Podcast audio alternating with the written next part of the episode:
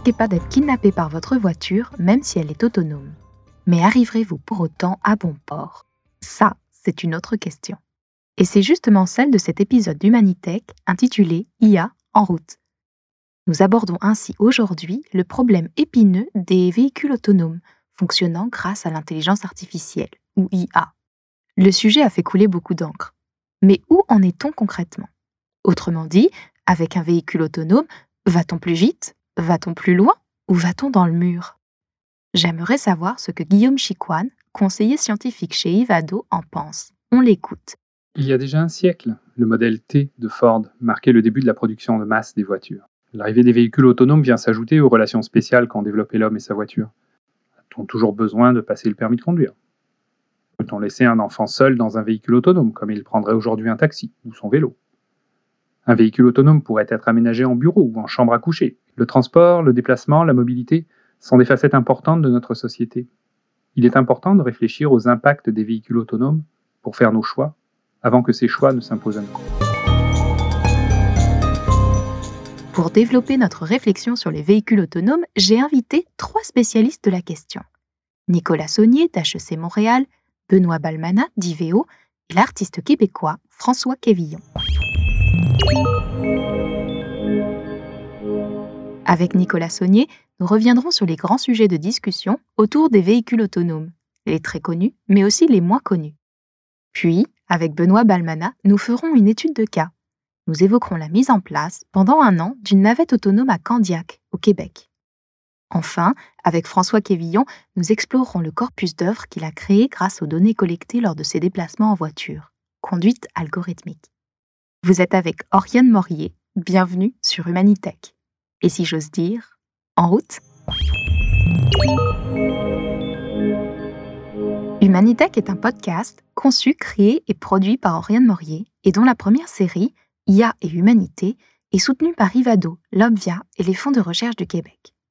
Il vise à démystifier l'usage des nouvelles technologies, comme l'intelligence artificielle par exemple, en donnant la parole à un chercheur, à un entrepreneur et à un artiste utilisant ces technologies. Le premier invité de l'émission d'aujourd'hui, c'est donc Nicolas Saunier. Bonjour Nicolas. Bonjour Ariane. Professeur titulaire à Polytechnique Montréal et membre d'Ivado, vous vous intéressez à la mobilité intelligente c'est-à-dire au système de transport utilisant les nouvelles technologies, comme l'IA. À ce sujet, vous explorez la sécurité routière en lien avec la science des données, leur collecte, leur stockage, leur analyse et leur visualisation. Vous êtes très à cheval sur la terminologie. Pourriez-vous revenir sur la distinction entre véhicules électriques, véhicules connectés et véhicules autonomes c'est vrai qu'on entend souvent ces trois termes qui sont utilisés ensemble et parfois il y a une certaine confusion dans leur usage. Alors on va éliminer entre guillemets le premier véhicule électrique, ça n'a pas grand-chose à voir avec ça. En fait, on anticipe qu'à terme, les il y a une transition vers des véhicules électriques, mais on peut avoir un véhicule connecté ou autonome qui soit électrique ou pas. Véhicule connecté, véhicule autonome, c'est là que la confusion est peut-être encore plus importante. Alors, qu'est-ce qu'on veut dire par véhicule connecté? Un véhicule connecté, c'est un véhicule qui communique, euh, qui a des fonctionnalités de communication avec les autres véhicules et euh, avec l'infrastructure. Puis avec potentiellement encore plein d'autres choses, mais c'est les deux premières, euh, les deux parties les plus importantes. À quoi ça peut servir? Ça peut rendre, ça peut développer tout un ensemble d'applications euh, grâce à ces informations-là, y compris des choses où les véhicules discuteraient entre eux et se mettraient comme d'accord pour faire des actions qui bénéficient à, ces différents véhicules. Le véhicule autonome n'est pas forcément connecté. S'il est strictement autonome, et on va parler de notre vocabulaire, on parle plus de automatisé, mais restons sur autonome pour l'instant, on parlerait d'un véhicule dans le sens tel qu'il est utilisé dans les médias actuellement. C'est un véhicule où la partie connectée, il n'y a pas forcément de connexion, euh, il n'y a pas besoin de connexion, et euh, cet échange d'informations, au lieu de parler à l'autre véhicule ou de parler à l'infrastructure pour savoir, pour avoir de l'information sur son environnement, il a avec ses capteurs, euh, de la même façon que nous, l'être humain, on a nos yeux, nos oreilles, etc. Le véhicule avec ses capteurs euh, est capable de percevoir son environnement et donc et ne repose pas, ne nécessite pas d'avoir cette connectivité. Et vous, du coup, vous avez une préférence pour véhicule automatisé plutôt que véhicule autonome, c'est ça? Voilà, autonome aussi, euh, il y a toute une certaine, une certaine controverse que je trouve un petit peu vaine, on va dire, sur l'aspect de autonome. Qu'est-ce que ça veut vraiment dire? Revenons à ce qui est fait actuellement, développé actuellement dans les technologies. Et le terme qui conviendrait le mieux dans ce cas-là, c'est automatiser. Ça évite l'aspect d'autonome et de dire ah oui, mais ces véhicules ne sont pas vraiment autonomes parce qu'ils reposent souvent sur une forme d'accès à des données de type avec une connexion de type Internet, Internet mobile, parce qu'ils vont accéder à des cartes ou telle ou telle autre information. Pourquoi automatiser, c'est important? C'est parce qu'en fait, il y a différents niveaux d'automatisation aussi. Et euh, autonome, on a tendance à dire, ah bah, c'est le, le, véhicule qui se conduit tout seul. Alors qu'en fait, on parle d'un continuum d'automatisation de zéro à complètement autonome. Et aujourd'hui, on a souvent on donne cinq niveaux là, une certaine standardisation. On serait plutôt au niveau 1 ou 2 lorsqu'on a un ou deux systèmes qui sont euh, qui prennent, qui peuvent prendre le contrôle du véhicule pour certaines tâches, comme par exemple avec un régulateur de, de vitesse. C'est entendu pour les distinctions lexicales. Mais est-ce que vous pourriez expliquer à quoi servent les véhicules automatisés si c'est bien votre centre d'intérêt? Je m'intéresse en tout cas au, domaine de la sécurité routière depuis euh, une vingtaine d'années. Euh, et, c'est vraiment la première motivation euh, du développement de ces véhicules. La, sécurité routière, ben, on parle encore aujourd'hui de plus d'un million de morts dans le monde, de dizaines de millions de personnes qui sont grièvement blessées. Euh, et le premier euh, bénéfice d'avoir de, véhicules automatisés, c'est des véhicules qui ne feraient pas les erreurs euh, qui, sont, qui font partie de, des causes d'accidents dans la très grande majorité des accidents. Dans 95% des accidents, ne sont pas uniquement causés par une erreur humaine, mais l'erreur humaine est un des facteurs qui a mené à un accident. Donc si on est capable de diminuer ces erreurs en les remplaçant essentiellement par un ordinateur qui prend ses décisions, qui n'est pas distrait, qui n'est pas, euh, qui a une excellente perception de son environnement, qui réagit plus vite, on anticipe de pouvoir baisser euh, ce nombre, euh, le, nombre d'accidents. Et comment fonctionne l'IA dans les véhicules automatisés? Est-ce qu'il s'agit d'un seul type d'algorithme ou bien de plusieurs types d'algorithmes? Est-ce que le véhicule automatisé est une forme de robot? Effectivement, c'est moi je le présente souvent le véhicule automatisé, euh, qui donc à terme n'aurait absolument aucun, il n'y aurait pas du tout de, supervision du conducteur. On pourrait lire un livre pendant que le véhicule conduit. C'est une forme de robot. Voilà, on pense souvent à des robots humanoïdes ou à des aspirateurs automatisés comme, euh, comme certains que vous avez peut-être déjà chez vous. Et bien là, c'est l'équivalent de ça, mais qui conduit, qui se déplace dans nos rues et qui déplace, qui transporte des personnes, qui transporte des marchandises euh, sans, sans, besoin d'un conducteur. Quand on fait un robot, et bien, il y a différentes parties. Il y a une partie de perception, on le disait là, qui va remplacer l'être humain. L'humain euh, qui a donc ses yeux, ses oreilles et ses différents sens. Le robot, le véhicule sans conducteur, il a aussi une suite de, de capteurs. Et là, déjà, il y a des algorithmes d'intelligence artificielle en particulier de l'apprentissage automatique, le machine learning et le sous-domaine, le deep learning, dont on parle beaucoup ces, dernières années, permet de, par exemple, d'interpréter euh, ce, ce, qui, ce qui est les images des caméras euh, de, de, ces véhicules pour reconnaître les différents types d'usagers, pour reconnaître les différentes situations. Après, on a de l'intelligence encore dans l'agrégation de cette information, dans le raisonnement sur cette information-là et dans la planification et la mise en œuvre donc du déplacement de la navigation du véhicule. Et là aussi, on parle encore d'algorithmes qui vont être capables, de la même façon qu'on le fait intuitivement quand on conduit, vous voyez un autre véhicule, vous voyez un piéton, vous voyez un cycliste, vous, il est proche de vous, vous allez implicitement anticiper ce que va faire cet autre usager de la route, de sorte que vous ne rentrez pas en conflit, vous ne rentrez évidemment, vous évitez la collision avec ces, autres usagers. Donc cette capacité, par exemple, à anticiper, eh bien, elle va être là aussi euh, répliquée, on va dire, dans le robot, dans le véhicule automatisé, euh, de sorte qu'il soit capable de planifier un, déplacement, de slalomer, entre guillemets, si vous voulez avoir une image mentale, entre différents obstacles qui pourraient euh, être dangereux dans, son déplacement. La question des véhicules automatisés n'est pas nouvelle et elle a d'ailleurs été amplement discutée dans l'immédiat et dans la communauté scientifique. Est-ce que je peux vous demander quels sont les grands enjeux couramment discutés autour des véhicules automatisés? Alors, je dirais qu'actuellement, les deux plus grands enjeux, alors que ces véhicules sont en cours de développement, la question naturelle, c'est est-ce que ça fonctionne? Euh, et euh, ensuite, on a eu beaucoup de débats autour de, l'éthique du fonctionnement de ces véhicules et euh, en particulier dans le cas d'accidents. Est-ce que vous pourriez revenir sur chacun de ces enjeux et résumer brièvement les réponses qui ont été apportées? Commençons par exemple par l'enjeu du fonctionnement. Alors effectivement, le fonctionnement, c'est évidemment la première question qui vient à l'esprit. Est-ce que ça fonctionne? Et là, il y a beaucoup en fait de réponses parce qu'il y a beaucoup d'acteurs qui travaillent sur ce sujet-là. Mais il y a justement beaucoup de travail et les gens les plus avancés, euh, ce qui dérive du projet qui a un petit peu lancé cette course il y a au début des années 2010, lorsque Google a embauché pour faire son premier projet de recherche sur ce sujet-là des équipes qui avaient travaillé sur des, sur des compétitions euh, au, cours des années 2000 de, de, véhicules qui se conduisaient tout seuls.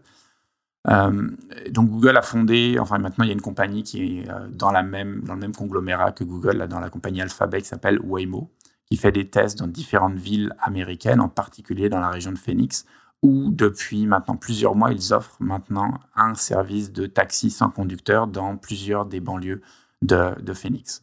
Donc, d'un certain point de vue, le fonctionnement, je ne dirais pas qu'il est complètement réglé, parce que tous les environnements ne sont pas forcément testés.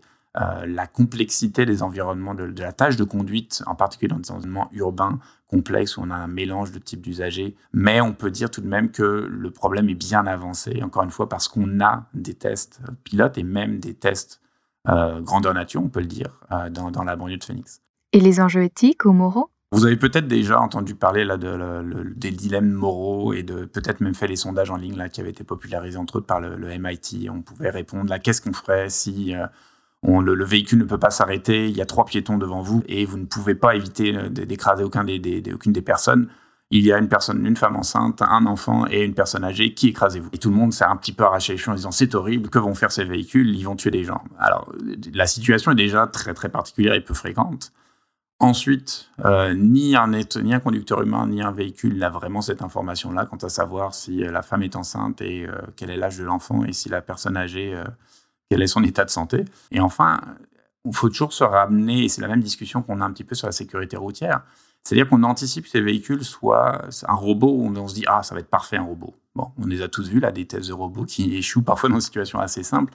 C'est pas encore le cas et ça n'a pas besoin surtout d'être le cas. C'est-à-dire que ce qu'on vise, c'est que ces véhicules soient meilleurs, pas parfaits, meilleurs que la situation actuelle. Euh, et dans le cas d'un être humain, on ne passe pas de test d'éthique quand on passe dans son permis de conduire. Alors pourquoi est-ce que nos exigences par rapport à un véhicule, euh, à un robot, devraient être plus élevées? Et maintenant que nous avons vu les enjeux déjà discutés, abordons les enjeux encore à discuter sur les véhicules automatisés. Quels sont-ils? Comme je disais, c'est des enjeux qui vont à deuxième ordre. Qu'est-ce qui va se passer une fois que ces véhicules sont largement disponibles? Tout un ensemble de questions autour des aménagements urbains, de la ville de demain, autour des impacts environnementaux, de la question écologique. Et à tous les aspects plus euh, autour des données, autour de euh, la, capacité de valider, de certifier ces véhicules-là qui, se qui vont se poser, auxquels on va devoir répondre dans les années qui viennent. Et même chose que précédemment, est-ce que vous pourriez revenir sur chacun de ces enjeux et résumer brièvement les avenues envisagées? Nous pourrions commencer avec les enjeux autour de la ville de demain qui n'ont pas l'air simples. C'est pas simple parce que c'est des questions qui sont euh, complexes. Ce qu'il faut bien voir, c'est que c'est une technologie qui arrive et comme toute technologie, elle a ses caractéristiques propres, mais les impacts, les différents impacts dépendent vraiment des choix qu'on va faire en tant que société.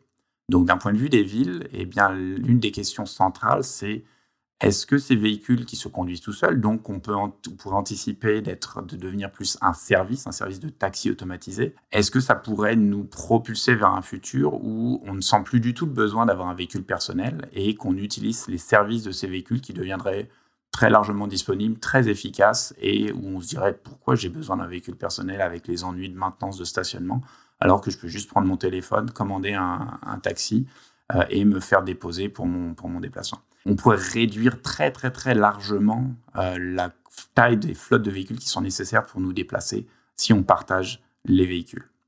Euh, un véhicule actuel, là, en utilisant un peu le même chiffre, là, il, est, il sert à rien 90 à 95% du temps si vous faites simplement le, une estimation que vous utilisez une heure environ par jour.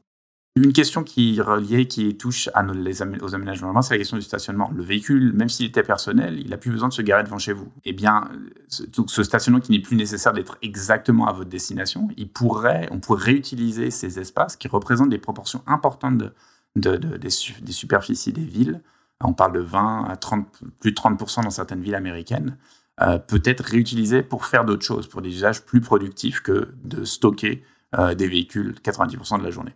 Donc, lié à ces deux questions-là, évidemment, c'est la question environnementale. Est-ce que si on est capable d'avoir moins de véhicules, peut-être de moins les utiliser parce qu'on va être, pouvoir, être capable, par exemple, de tarifer leur usage ou de refléter en tout cas le coût à la société beaucoup mieux? Et au niveau de la technologie? Au niveau de, des questions plus peut-être technologiques, euh, il se pose des questions de qu'est-ce qu'on va faire avec ces données. Vous pouvez très simplement euh, imaginer les scénarios euh, dans des pays qui ont moins de respect pour les droits de leurs citoyens, leur capacité à ce moment-là d'espionnage, de, de, suivi, de surveillance de leur population, voire de contrôle direct. Et plus largement, encore une fois, des données là, et qui, on, peut très facilement jouer un petit peu sur la peur que Waymo étant lié d'une certaine façon à Google, et eh bien que ces données-là puissent être utilisées pour des usages commerciaux, voire encore d'autres usages que, qui seraient moins, qui seraient pas désirables.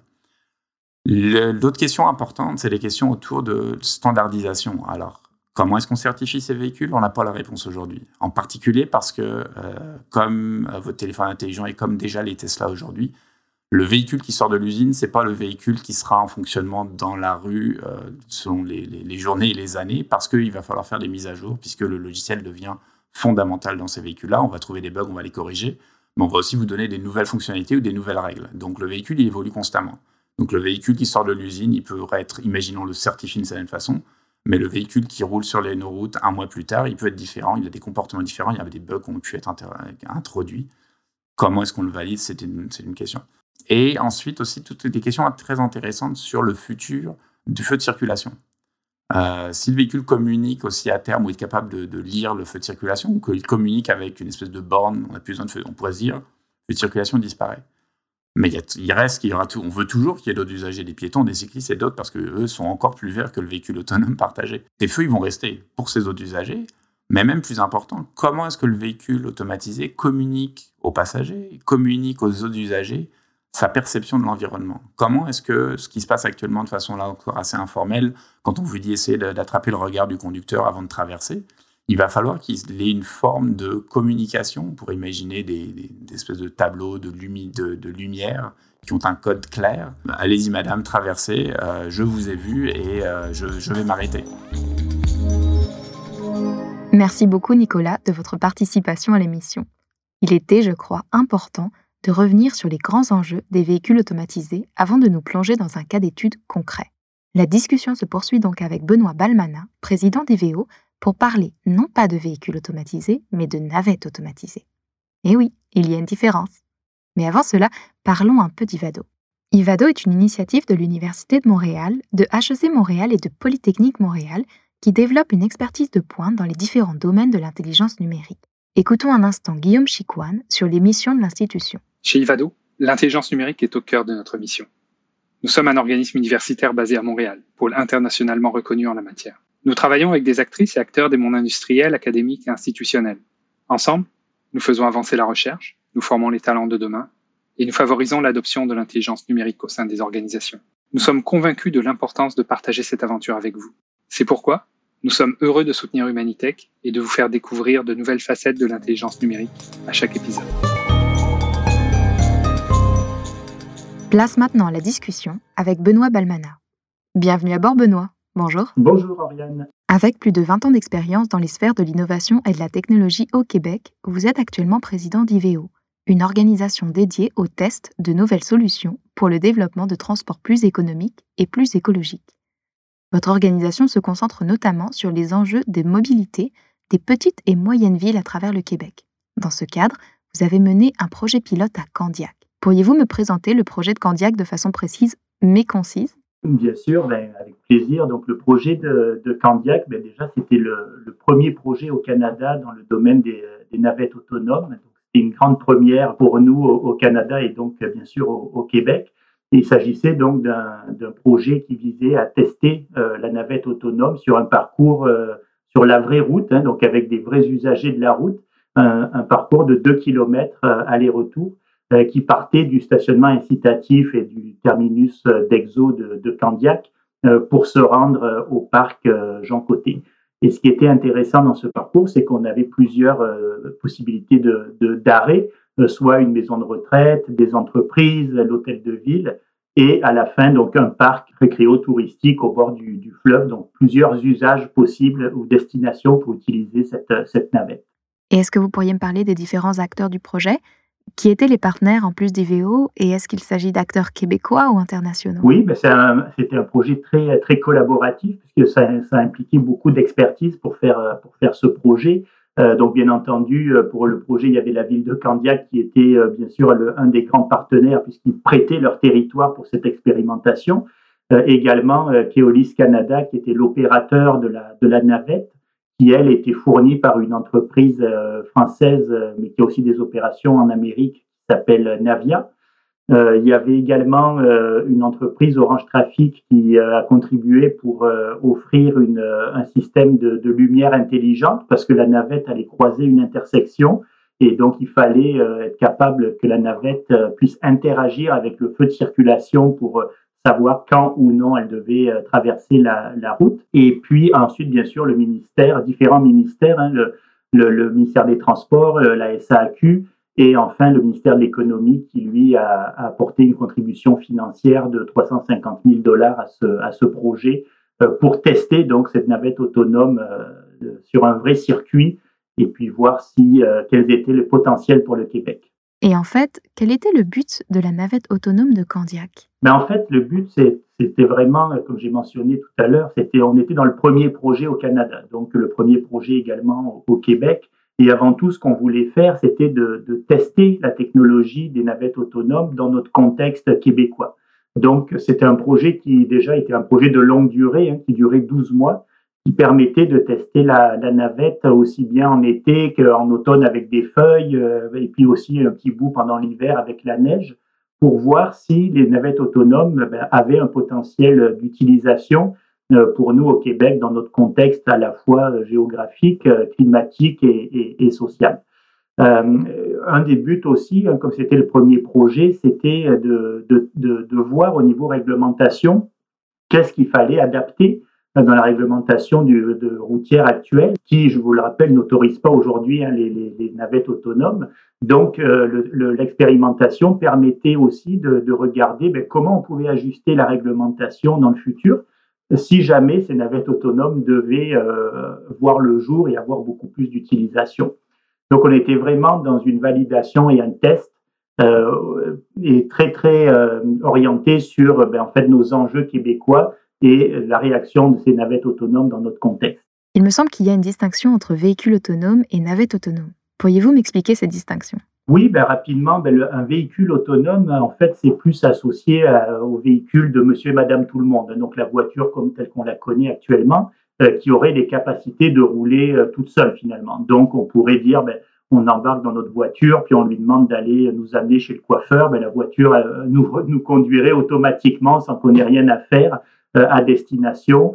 Puis quand on arriverait, ben, on pourrait lui dire, ben, maintenant que je suis chez le coiffeur, ben, euh, va faire le tour, euh, va m'attendre en allant chercher mamie à tel endroit. Donc on est plus dans une logique de la voiture un peu très futuriste là, qui, qui, qui se baladerait toute seule dans, dans la rue et donc qui nécessiterait beaucoup d'intelligence, beaucoup de capteurs, beaucoup de technologie pour vraiment agir, je dirais, comme si c'était un être humain qui, qui conduisait.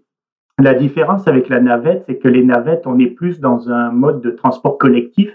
Donc, on est déjà dans, des navettes, dans des véhicules de, plus grande capacité, hein, 8-10 personnes environ. Et on est sur des très petits parcours, hein, souvent 1-2 km maximum, et un circuit qui, qui est très connu d'avance. Hein. La, navette n'a pas la liberté de prendre le chemin qu'elle veut, elle a un, parcours dédié. Et donc, euh, toute la préparation du projet permet à la navette de, de, se familiariser avec son parcours. Et donc, le fait que le parcours est connu d'avance et qu'il ne change jamais, euh, je dirais que c'est aussi une application qui a l'air beaucoup plus simple qu'un véhicule qui pourrait se balader où, il veut puis prendre des décisions euh, tout seul. Et pourriez-vous brièvement résumer le fonctionnement de l'intelligence artificielle, l'IA, à l'intérieur de la navette? J'imagine que c'est assez complexe. Mais la navette euh, autonome, donc, comme je mentionnais, euh, déjà en termes de complexité, euh, au niveau du parcours, le parcours est connu et programmé d'avance. L'intelligence artificielle sert plutôt à gérer les aspects de sécurité, c'est-à-dire plutôt des capteurs qui vont regarder si la navette va rencontrer sur sa route un problème. Alors ça peut être un piéton qui va traverser devant, devant le véhicule, un, véhicule qui s'est arrêté devant, euh, un vélo qui va doubler puis qui va peut-être se rabattre trop près. Donc les capteurs vont gérer la partie euh, euh, sécurité pour que la navette puisse, en fonction des différentes informations qu'elle va recevoir, ben, surtout s'arrêter, s'arrêter au bon moment, ralentir, euh, freiner, puis peut-être même aller jusqu'à un arrêt complet parce qu'il y aurait peut-être eu un accident de, devant elle. Donc les capteurs euh, et toute l'intelligence embarquée se résument principalement à gérer euh, les enjeux de sécurité et faire en sorte que les passagers soient toujours transportés de façon sécuritaire parce que c'est vraiment l'enjeu numéro un et la priorité hein, pour les, les gouvernements, euh, c'est qu'on fasse du transport collectif sécuritaire. Maintenant qu'on a parlé des tenants et aboutissants du projet de Candiac, j'aimerais en savoir plus sur son bilan. Est-ce que la navette autonome a été un succès? Qu'est-ce qui a été validé ou invalidé? Déjà, la bonne nouvelle, c'est que techniquement, ça, ça, fonctionne au Québec. Donc, on a eu des belles, euh, on a eu des, des, beaux résultats sur le fonctionnement technique. Hein. Je rappelle que le, le but premier de ce, de ce projet, c'était vraiment une validation euh, technologique. On a même eu des bonnes surprises que ce, ce, la navette a pu rouler un petit peu en hiver, ce qu'on n'aurait pas euh, imaginé. Donc, euh, avec un petit peu de neige, la, la, la, navette a été fonctionnelle. Donc, on a pu valider la, la technologie.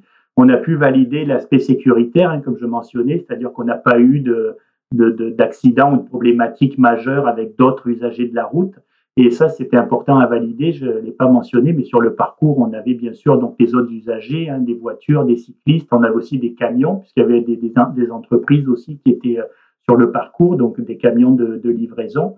Et on n'a pas eu d'enjeu euh, au niveau technique, au niveau de la sécurité, ce qui était euh, une chose primordiale à, à, valider. Et par rapport aux usagers? On a aussi pu tester un peu la curiosité puis l'intérêt des usagers, hein, puisque dans les navettes autonomes, il y a aussi une, une question d'acceptabilité sociale. Et donc, on a pu valider à travers des, sondages des différents utilisateurs qu'est-ce qu'ils ressentaient quand ils étaient dans ce véhicule sans chauffeur, est-ce qu'ils avaient peur Est-ce qu'ils étaient en confiance Est-ce qu'ils auraient envie d'en reprendre Donc, on a pu valider tous ces, aspects-là. Et enfin, on a pu surtout valider que la, réglementation pouvait, s'adapter pour ces navettes. Et euh, on a aussi donc pu mettre en place une, une liste de, prérequis pour euh, autoriser des parcours pour ces navettes autonomes, donc des parcours qui soient sécuritaires et sur lesquels le ministère n'aurait pas de, crainte ou de doute euh, que la navette puisse fonctionner correctement. Donc, euh, grâce à ce projet, on a surtout pu valider qu'on pouvait passer à une étape supérieure pour le Québec pour entrer plus maintenant dans un mode d'usage, tester vraiment des parcours avec plus de personnes à bord et une, une, des destinations peut-être plus, plus pertinentes que celles qu'on a pu avoir pour Candiac qui était plus un parcours, comme je le disais, de validation technique. Pour finir, j'aimerais revenir sur le fait que la navette a été testée dans une ville de région et non dans une grande ville. Pourquoi est-ce que ce type de véhicule est particulièrement utile en région? Quelles sont les problématiques à résoudre? En fait, en région, si vous voulez, on n'a pas, comme dans les grandes métropoles, un réseau de transport collectif très, très structurant. On a, on a souvent euh, une ligne d'autobus ou quelques lignes, mais on n'a pas, on n'a pas un réseau très, très dense de transport collectif. Donc, on vise beaucoup, on joue beaucoup sur les stationnements incitatifs pour amener les gens, donc leur dire, ben, venez au stationnement incitatif avec votre voiture, posez votre voiture, puis euh, vous pourrez embarquer dans un autobus, par exemple. Et ça, le problème, c'est que quand les gens ont embarqué dans leur voiture, ben, c'est plus simple pour eux d'aller à destination finale que de se dire, je vais aller me mettre au stationnement incitatif. Et donc, on perd euh, du, trans du, transfert modal et on perd de l'utilisation du, transport collectif. Donc l'objectif de ces, navettes autonomes, c'est justement de pouvoir offrir de façon très agile euh, euh, une solution de rabattement sur les stationnements incitatifs. Donc au lieu que les gens viennent avec leur voiture au stationnement incitatif, ben, ils pourraient monter dans la navette autonome qui, elle, ferait un, un circuit programmé qui pourrait euh, être là toute la journée, à toutes les heures du, jour et peut-être même de la nuit parce qu'il n'y a pas de, il a pas de, chauffeur. Et donc d'offrir cette solution de rabattement euh, vers les stationnements incitatifs pour éviter que les gens finalement utilisent leur voiture et finissent malheureusement leur, euh, leur trajet à destination finale. Donc l'objectif, c'est vraiment de rabattre les gens sur du transport collectif. Les résultats de la navette de Candiac sont rendus publics. Où est-ce qu'on peut trouver ces informations? En fait, exactement, le projet avait été euh, donc financé par différents ministères aussi dans une approche de, de, de collective, hein, d'apprentissage, de, partage d'expérience. Euh, donc, une fois que ce projet a été terminé, ben, on a pu euh, faire plusieurs séries de webinaires qui ont été rendus possibles dans différents domaines. Donc, la partie technologique, la partie réglementation, la partie usage, tout ça a été bien décortiqué. Et vous pouvez retrouver l'ensemble de ces webinaires sur le site internet de Propulsion Québec sous le nom de l'événement Regard croisé, les navettes autonomes au Québec et vous allez pouvoir trouver plusieurs chapitres sur plusieurs euh, dimensions qu'on a pu euh, tester et expérimenter dans ce projet. Merci beaucoup Benoît pour votre retour sur le projet pilote de Candiac. J'aime les études de cas parce qu'elles nous permettent de comprendre concrètement comment et pourquoi les technologies sont appliquées. Ce qui nous conduit d'ailleurs à une autre forme d'application, l'application artistique, avec François Quévillon pour la dernière partie de notre épisode IA en route. Avant cela, toutefois, prenons un temps pour présenter l'OVIA et les fonds de recherche du Québec. L'Observatoire international sur les impacts sociétaux de l'IA et du numérique est un réseau de recherche ouvert qui fédère les expertises de plus de 220 chercheurs en sciences humaines et sociales, en sciences et génie et en santé. De leur côté, les fonds de recherche du Québec ont pour mission d'assurer le développement stratégique et cohérent de la recherche québécoise, c'est-à-dire de la soutenir financièrement, d'appuyer la formation des chercheurs, d'établir les partenariats nécessaires à la réalisation de leur mission. Écoutons maintenant Lise Langlois, présidente de l'OBVIA, puis Rémi Quirion, scientifique en chef du Québec sur les valeurs des deux institutions. À l'Observatoire, nous construisons un espace de discussion en interdisciplinarité et en intersectorialité, en faisant la promotion d'une vision pluraliste. Notre raison d'être est de contribuer au domaine du numérique et de l'intelligence artificielle par l'innovation responsable. Humanitech s'aligne parfaitement avec nos valeurs. Je vous souhaite donc Bonjour, mon nom est Rémi Quirion. Je suis le scientifique en chef du Québec et président des trois conseils d'administration des fonds de recherche du Québec. Le Québec, tant sur le plan de la recherche, de l'entrepreneuriat et de la culture, est un des leaders mondiaux en intelligence artificielle. Il nous semble nécessaire que son développement s'accompagne d'une réflexion. C'est donc avec enthousiasme que nous soutenons la réalisation du balado Humanitech. Bonne écoute. Notre dernier invité, et non des moindres, c'est donc François Quévillon. Enchanté François. Bonjour, enchanté. Vous êtes un artiste québécois dont la pratique allie installation, images, son et technologie. Vous vous intéressez à la perception du monde par les humains, mais aussi par les machines. Vous travaillez souvent avec des chercheurs dans le cadre de résidences artistiques, tant au Québec qu'à l'étranger. On vous qualifie d'ailleurs d'artiste de l'IA, notamment parce que vous avez développé un corpus d'œuvres sur les véhicules autonomes intitulé Conduite algorithmique. C'est exact? Ma pratique touche principalement aux arts numériques, je dirais, toujours dans un esprit interdisciplinaire. Euh, J'utilise des systèmes de vision par ordinateur et des dispositifs interactifs génératifs depuis euh, une vingtaine d'années déjà. Euh, j'ai toujours un peu de difficulté à m'auto-qualifier d'artiste de l'IA, mais je m'intéresse à l'intelligence artificielle depuis longtemps et principalement en 2015 euh, lorsque j'ai effectué une résidence avec des chercheurs euh, du groupe Necotis, euh, un diminutif de neurosciences computationnelles et traitement intelligent des signaux. J'ai travaillé à ce, à ce moment avec Louis Comer et Sean Wood. on a développé un prototype de système qui analyse les sons, les caractéristiques des sons, comme l'amplitude, le spectre, euh, la note, les fréquences, une douzaine de paramètres du son. Et puis ensuite, euh, ces sons sont cartographiés ou visualisés dans un nuage de points 3D. Et puis un algorithme vient générer une composition infinie euh, qui est en connectant ces différents sons, soit en procédant par contraste ou générer quelque chose de complètement chaotique. Et c'est bien dans le cadre de ces résidences que vous avez abordé le sujet de la conduite automatisée quel est le rapport avec les véhicules autonomes? Donc, à la même époque, en 2015, ce jour, euh, l'avènement des véhicules autonomes était de plus en plus souvent dans l'actualité. Euh, puis, bon, c'est quelque chose qui m'intéressait, bien entendu, parce que je m'intéresse, entre autres, à la vision par ordinateur, les données et tout ça.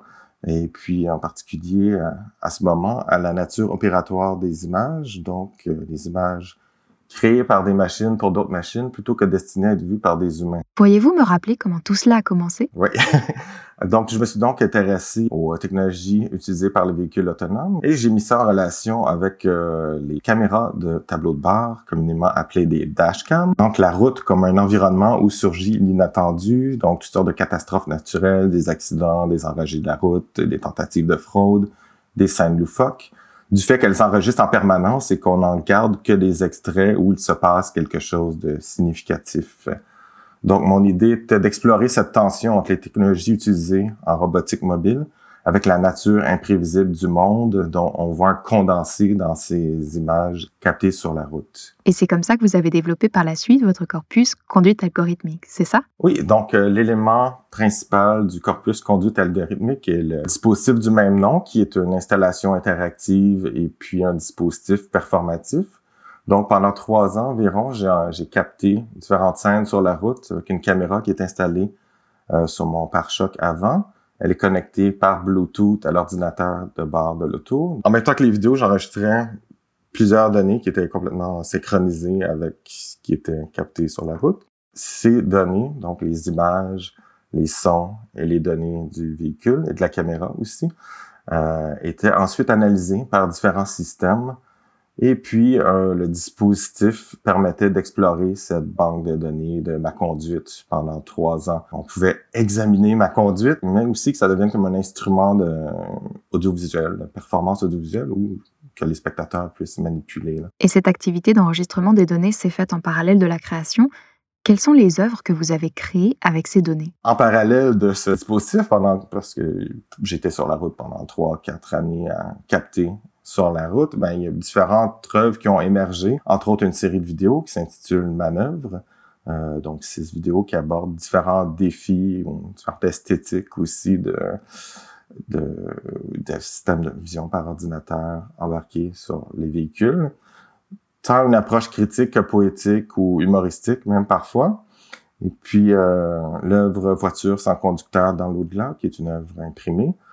Euh, ensuite, euh, deux installations qui sont aussi des interventions spécifiques au lieu de diffusion, qui s'intitulent Rétroviseur et cartographie de l'incertitude machine. Et puis, je suis en train de finaliser une œuvre aussi qui vient condenser euh, ce que j'ai capté par, sur la route pendant plusieurs années. Si on parle maintenant technologie, quels sont les algorithmes de l'IA que vous avez utilisés pour créer votre corpus?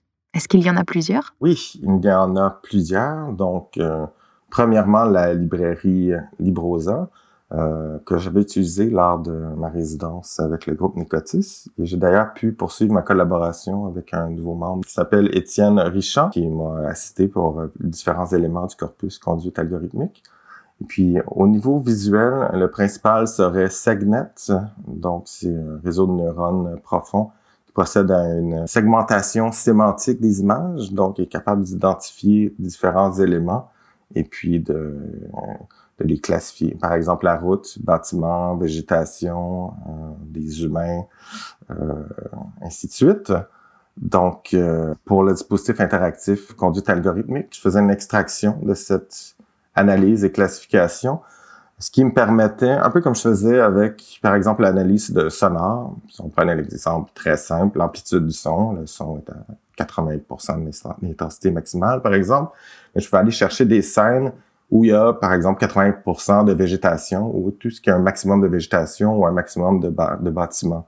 Donc, je procédais un peu de la même façon. Les sons étaient convertis en données numériques, les images également, données statistiques. Et il y a toutes les, données du véhicule aussi, la vitesse, le régime moteur, température, euh, coordonnées. Si j'en reviens à Segnet, Segnet ça a été développé par des chercheurs euh, de l'Université de Cambridge et puis était disponible sur le web sous une licence euh, Creative Commons si jamais certaines personnes veulent l'explorer. Et pour conduite algorithmique, est-ce qu'il y a une technologie particulière? Pour le dispositif conduite algorithmique, j'ai développé des collaborateurs une interface physique avec des boutons qu'on peut manipuler. Puis hein, il y a un moniteur qui permet de voir toute l'analyse des données, puis une projection avec une dimension sonore aussi. Chaque œuvre du corpus conduite algorithmique aborde un enjeu bien précis sur les véhicules autonomes. J'aimerais revenir avec vous sur chacun d'eux en l'illustrant avec un exemple d'œuvre. Et le premier enjeu sur lequel j'aimerais revenir, c'est l'économie de la donnée de l'utilisateur.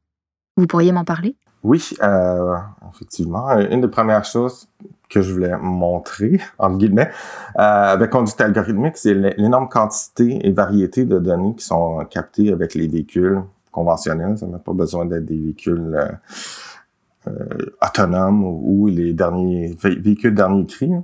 Euh, donc, euh, il y avait une réflexion sur l'industrie de la donnée, particulièrement la croissance des, de l'industrie des données automobiles où certaines personnes disent que la valeur des données récoltées par les automobiles va valoir plus que les véhicules eux-mêmes si on procède de la même façon que Facebook, Google et compagnie procèdent. Et puis, c'est ça. Alors que les véhicules sont de plus en plus connectés. Il y a une dizaine d'années, c'était assez rare et luxueux d'avoir un véhicule connecté à Internet, alors que maintenant, pratiquement tous les nouveaux véhicules sur le marché le sont, sont munis de capteurs. Et oui, on se dirige vers une automatisation qui va nécessiter encore plus de données ainsi qu'une infrastructure pour soutenir tout ça. Donc, si j'en reviens à une œuvre en particulier qui aborde ces questions, en fait, c'est la première que j'ai réalisée avant même de commencer à travailler sur conduite algorithmique. C'est une vidéo de la série Manœuvre, dont vous avez choisi un extrait sonore qu'on va entendre par la suite, euh, qui s'intitule Égaré dans la forêt. Donc, en 2016, j'étais dans le nord de Charlevoix, et puis il n'y avait pas de couverture réseau, puis plutôt que de prendre la route principale pour retourner vers le fleuve, j'ai décidé de prendre des petits chemins forestiers j'avais pas accès un système de cartographie en ligne, pour ne pas nommer Google Maps. Donc, j'ai utilisé une autre application qui avait des cartes qui étaient déjà téléchargées sur euh, mon téléphone. Et puis, au départ, je me suis volontairement égaré dans ces chemins. Mais après un certain temps, j'ai réalisé que la carte était complètement inappropriée pour mon véhicule. C'est plus des chemins de motoneige ou de véhicule 4x4. Et puis là, je, commençais à être vraiment perdu avec le voyant de niveau d'essence bas allumé. Donc, euh, il fallait que je retrouve mon chemin dans un labyrinthe de chemins forestiers alors qu'il pleuvait, il y avait de la boue, parfois le véhicule restait coincé à certains endroits. Donc, ça nécessitait un humain pour pousser le véhicule, par exemple. Euh, donc, il y a différentes questions qui sont apparues de, cette expérience. Nous allons maintenant écouter quelques secondes de la bande sonore de l'œuvre Égarée dans la forêt. La voici.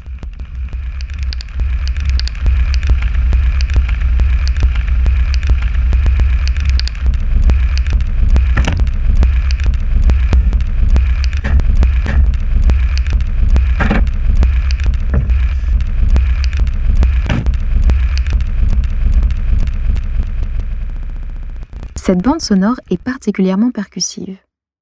Quel est son lien avec l'économie de la donnée? La vidéo revisite quatre heures et demie d'égarement dans la forêt où j'ai extrait des scènes, euh, par exemple, tous les sons percussifs. Bien souvent, c'était des gouttes d'eau qui tombaient sur, euh, sur la caméra en procédant un peu, euh, comme j'ai fait lors de ma résidence, une extraction à partir d'une grande banque de données, de sons en particulier. Et je fais une structure rythmique et tout ça.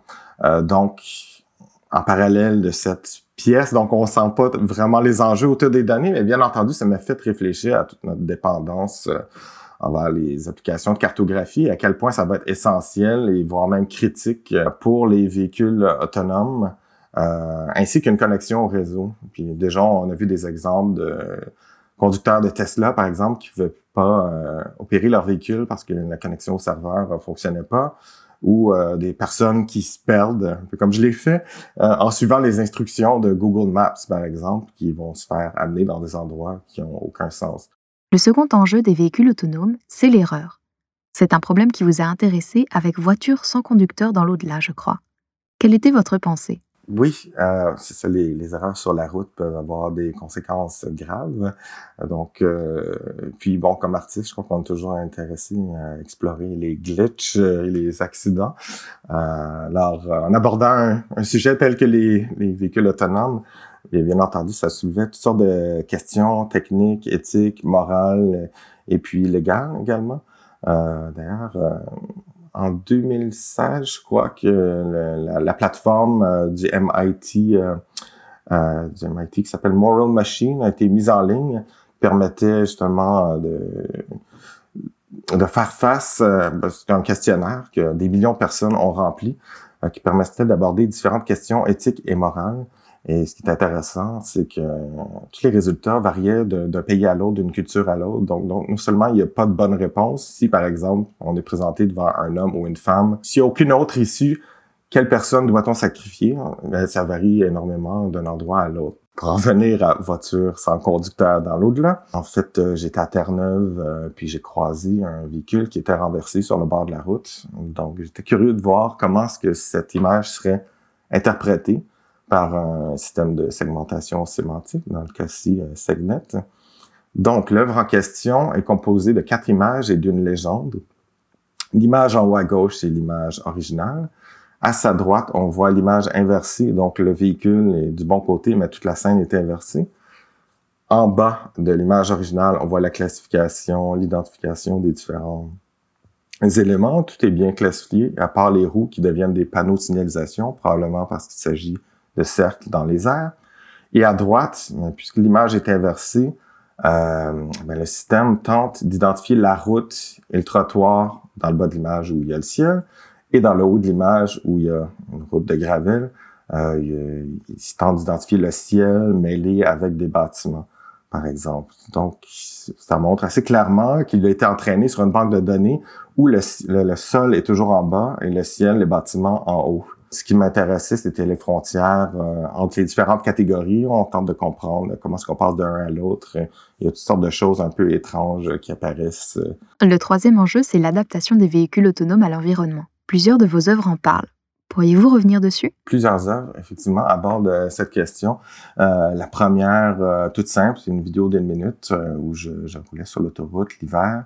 Et puis, euh, en moins d'une minute, la caméra et le microphone étaient complètement obstrués par la neige. Donc, euh, c'est un problème assez de base, je crois, des, véhicules autonomes. Et, ben, tout capteur qui est installé sur un véhicule. Euh, donc, il devrait y avoir une réflexion et une conception des, des matériaux pour faire face à ce genre de d'intempéries ou de problématiques, disons. Une autre vidéo de cette série qui s'intitule euh, Le rond-point itératif. On voit le véhicule tourner en rond à un rond-point et différentes analyses des images qu'il perçoit. Et puisque la route était couverte de neige, euh, il tente d'identifier euh, la route, le trottoir, la route, le trottoir, toujours dans un état d'incertitude entre, entre les deux. Est-ce que c'est parce que la majorité des véhicules autonomes sont testés en Californie, ce qui fait qu'ils ne sont pas adaptés aux hivers canadiens? Eh bien, oui, c'est ça. Euh, ça montre l'importance d'avoir une perception multimodale, mais également, on en revient à la cartographie, d'avoir des cartes très fiables et qui devront être mises à jour euh, constamment. Et puis, euh, l'autre élément, je dirais, euh, dans conduite algorithmique, bien entendu, euh, j'ai choisi des scènes où il pouvait avoir une certaine confusion dans l'analyse de ce qui est perçu, soit au niveau du son, de l'image.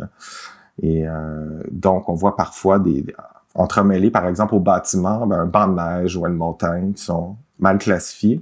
Et puis, il y a le bouton incertitude qui utilise le modèle d'incertitude que je trouve euh, très poétique en étant à la base un élément technique, il y a une certaine poésie à l'incertitude de la machine. Euh, donc, si on met l'incertitude au maximum, on voit toutes les scènes où il y a de la difficulté à identifier ce qu'il perçoit. Donc, cette question des, de l'environnement devient assez intéressante. Quels sont les environnements dans lesquels un véhicule est confus?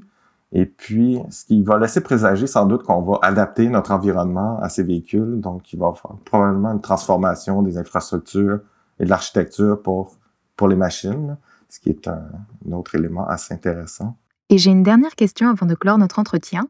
Si jamais on veut voir vos œuvres, où est-ce qu'on peut se rendre? Oui, il faut aller sur mon site web, françoisquevillon.com, françois-quevillon.com. Euh, j'ai mis la plupart des œuvres en, en ligne, là, donc euh, les vidéos, entre autres, la série Manœuvre, et puis la documentation de pas mal tout le reste. Voilà, bonne visite. J'ai été ravie de partager vos réflexions sur les véhicules autonomes avec vous, François. Merci beaucoup. Et c'est maintenant la fin de notre épisode sur les véhicules autonomes, en espérant être arrivé à bon port. Voyons un peu. Cet épisode Humanitech nous a permis de faire le point sur les tenants et aboutissants des véhicules autonomes, ou véhicules automatisés devrais-je dire, et d'explorer leurs applications concrètes via l'exemple de la navette autonome de Candiac. Nous avons aussi remis en perspective ces applications ainsi que l'usage des données des utilisateurs grâce à la réflexion artistique. Une manière de savoir, un peu plus précisément, où nous allons avec nos inventions algorithmiques. Cet épisode d'Humanitech a été conçu, réalisé et produit par Oriane Morier avec le soutien d'Ivado, de l'Obvia et des fonds de recherche du Québec. Merci à Nicolas Saunier, à Benoît Balmana et à François Quivillon pour leurs interventions. Et merci à Fanny Belladjar pour le travail en studio. À bientôt pour un nouvel épisode d'Humanitech. Sans oublier, pourquoi répondre aux questions? Quand on peut questionner les réponses